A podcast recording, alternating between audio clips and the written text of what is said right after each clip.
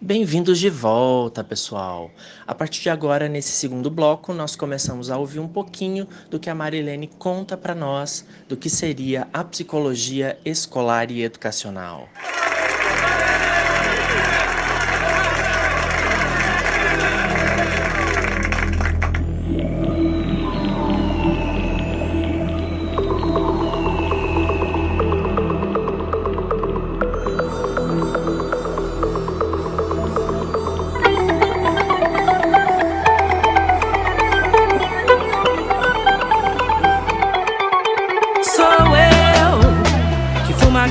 Que dorme, que fala, que grita, que morde, que paga, que pede, que sofre. Sou eu que nasce devendo, que corre, que é gueto, que é gay, que é pobre, homem e mulher. Vá se benzer, não banque o centro.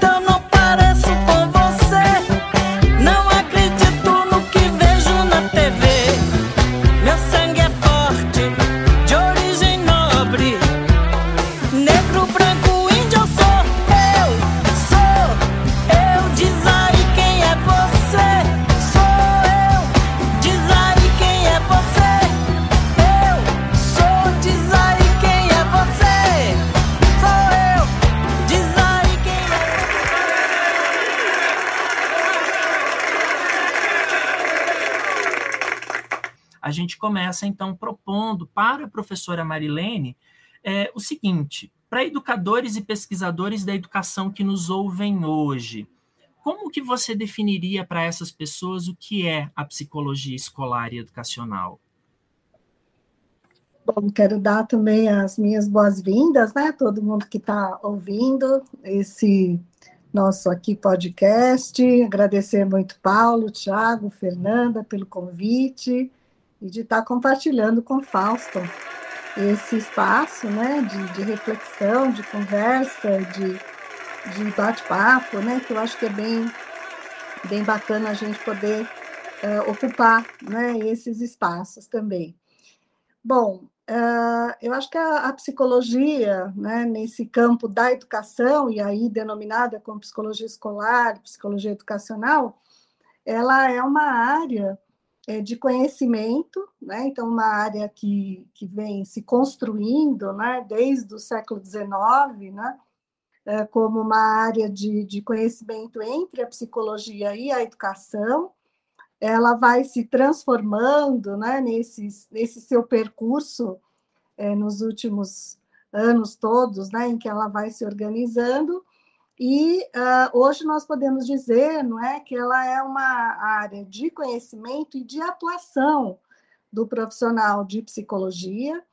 Então nós temos esses dois campos, né? O campo da, do, da construção de conhecimento e o campo da ação desse profissional na educação, né? E, e isso foi uh, construído a muitas mãos, né? Foram muitos os os processos, as situações, os contextos, né, que ajudaram a, a construir essa, essa relação entre a psicologia e a educação, uh, que nos últimos tempos, né, tem se dedicado principalmente a, ao trabalho junto aos educadores, junto aos professores, né, junto às crianças, é, junto às escolas, às redes é, de, de as redes de proteção, né, à infância. Então, é um, um, vamos dizer assim, é um trabalho que tem procurado né, entender como é que a escola funciona, né, ajudar e, e, contribuir com esse conhecimento da psicologia, né, no sentido de entender como é que são as relações dentro da escola, as relações pedagógicas, as relações é, que podem estar dificultando né, alguma alguma forma de viver, de convivência dentro dessa escola, lidando com situações é, que são muito difíceis, muitas vezes, de nós entendermos, né, mas que estão postas na sociedade, por exemplo, as, que, as questões ligadas ao racismo, as questões ligadas né, às dificuldades para a apropriação da leitura e da escrita, né, as questões ligadas aos processos de violência né, que ocorrem é, no interior da sociedade, que também se reproduzem é, no interior da escola, né?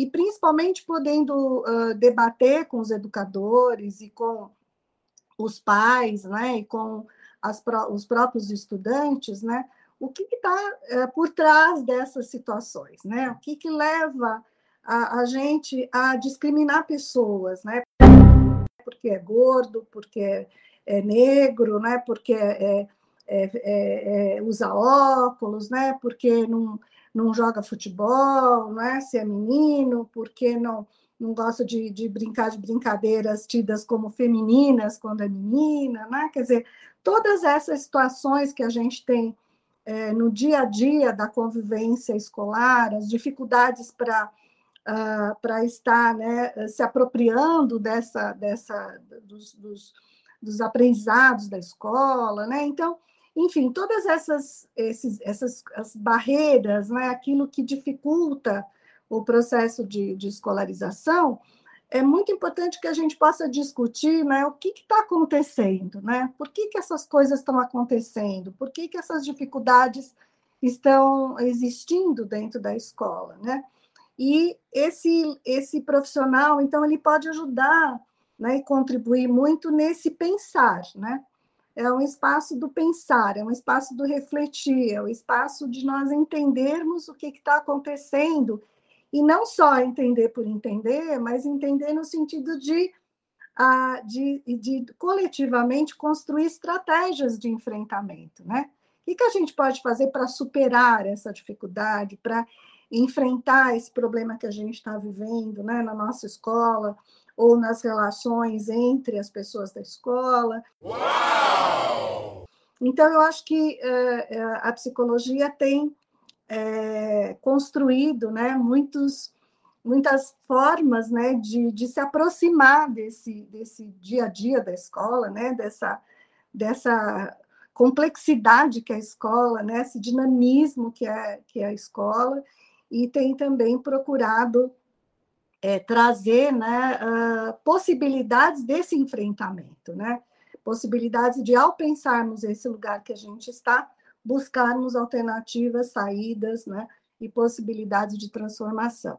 Então, assim, de maneira muito geral, uma pergunta complexa né, e ampla, né?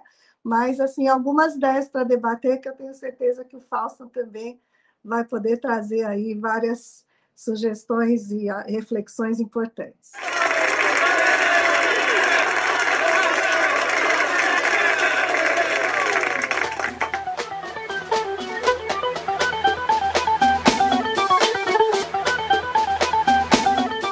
Dando sequência, né? Aqui quem fala é Tiago, também membro do, do grupo de pesquisa. Como vocês dois, né, tanto Fausto como a Marilene, além de trabalhar com a formação de psicólogos e também de professores e professoras, como a Marilene bem, muito bem colocou, sabendo que a escola ela é um lugar onde, a, onde nós temos uma reprodução da sociedade. Eu pergunto ao Fausto ou a Marilene, depois se quiser complementar também a resposta, quais são os principais desafios que a gente hoje enfrenta né, sendo vocês pesquisadores dessa área, quais, quais são os desafios que a gente enfrenta para fazer com que essa vertente da psicologia, essa linha, que ela ecoe e que ela chegue até as pessoas que estão lá na ponta do processo, no sentido de formar e de forjar né, profissionais comprometidos e comprometidas com essa, essa linha da psicologia, essa linha de pensamento. Bom dia, boa tarde, boa noite. É, Tiago, Paulo, Fernanda. Uma, uma alegria estar aqui com a Marilene. Eu, eu até me perdi aqui um bocadinho. Morri! Eu tenho uma admiração tão grande aqui, eu fiquei super concentrado. Mas ainda estou fixo ainda com a expressão aí que o Paulo usou agora há pouco aí, arrebentou a boca do balão. É, olha, é um marcador temporal essa gíria, que eu acho que você não é dessa geração não, viu, Paulo? Acho que você é bem mais jovem do que essa gíria, né? Ah, a gente vai se entregando pelo caminho, não é? Pois bem, Tiago, é, é, eu, eu acho que um, um existem alguns desafios. Né? Eu poderia assinalar um primeiro que um, a gente coexiste, exi, coexistem algumas concepções ainda de uma psicologia escolar educacional. Né? Existem algumas representações, né? lidar com isso é muito desafiador. Né? Se a gente tivesse um, um, um olhar hegemônico, a gente faz uma luta né, com a, a compreensão da, da uma perspectiva crítica em psicologia escolar. É uma luta diária, né, que vão de décadas, né, são discussões, debates, reflexões que vem desde a década de 80. A gente está aqui com a professora Marilene que luta por anos por isso, atuando, produzindo conhecimento, né, produzindo pesquisas, formando, como você colocou, professores, psicólogos. Mas seguimos na luta, né? A gente não pode romantizar, né? Então, ah, nós temos usuários de serviço, pessoas da comunidade, melhor dizendo, comunidade escolar, que ainda acreditam ainda que o profissional de psicologia, com uma palavra, com uma ação, com uma palestra, ainda pode transformar a pessoa. Né? Errou!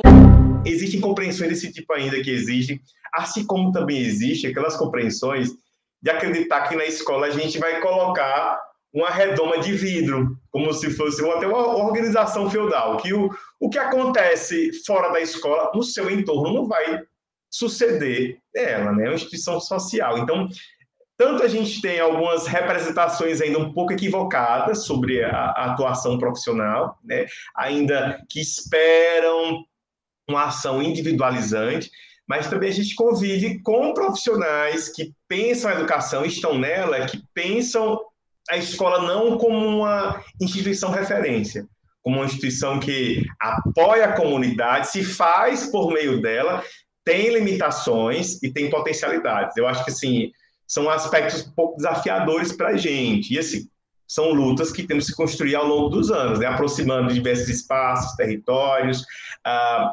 debates que a gente vê, enfim, a gente tendo muita consistência hoje em termos de material teórico, é, de ruptura epistemológica, a gente ainda vê pessoas no cotidiano escolar ou fora dela com ideias ainda que a gente acreditava terem sido superadas. Então, eu acho que um grande desafio é a gente coexistir com essas perspectivas, né? Assim como também existe no cenário político, a gente coexiste, né, com compreensões mais progressistas, fascistas,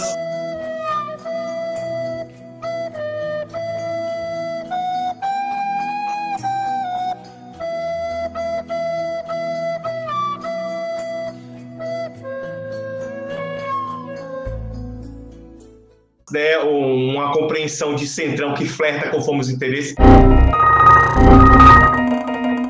Então, também na, na psicologia escolar, a gente transita pela coexistência e lidar com ela é desafiador, porque também necessita de processos formativos amplos para os mais diferentes trabalhadoras e trabalhadores da educação.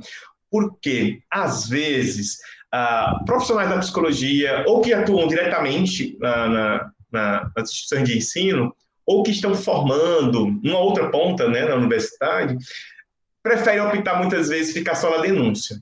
Né? E eu queria, eu acho que é um, é um ponto muito importante da gente convidar é, as pessoas que divergem para, para o diálogo, para o debate, para construir conjuntamente, né? Porque a, a gente aproximar do diálogo de alguém que pensa de maneira divergente, inclusive pensa divergente a escola, pensa divergente a participação familiar, pensa divergente esse lugar dos profissionais da psicologia como mais um trabalhador, trabalhadora da educação, que agora com essa lei, e estamos falando de uma lei que é, produz uma política pública de Estado. Então, assim, se a gente entende que a formação é um caminho favorável para enfrentar a coexistência de compreensões desse tipo, eu, eu, vejo com muito bons olhos, mas segue sendo desafiador, né? Segue sendo desafiador. A gente não pode pensar também num processo de transformação que ocorra uh, de forma linear, com muita prontidão, né? Eu, eu encaro com muito, muita esperança, porque ela que me move, pensar como professor, pensar como pesquisador também, e pensar como um, um, cidadão da comunidade, né? Então, eu, eu, eu acredito bem por aí, tá? Bom, é, então para você que ouve a gente, é, vocês puderam perceber que tanto a professora Marilene quanto o professor Fauston falam aí em uma parceria que pode e que precisa ser formado. Né? A professora Marilene falou em trabalhar junto de. Fauston trouxe para a gente a ideia da coexistência e que tudo isso é, precisa perpassar o caminho da formação.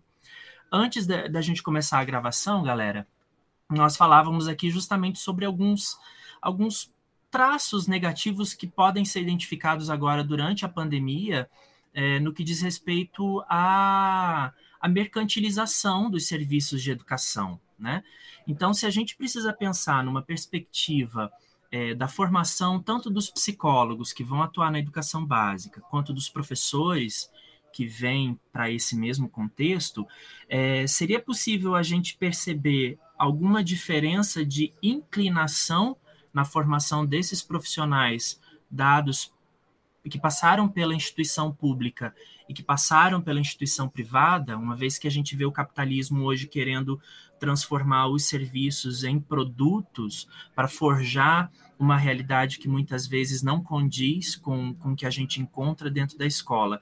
Então, eu queria saber de você, Marilene, se você identifica essa diferença no perfil de formação que a instituição pública oferta e que a instituição privada oferta aos profissionais da psicologia e que poderiam né, é, resultar num, num impacto positivo ou negativo na atuação desse profissional dentro da escola?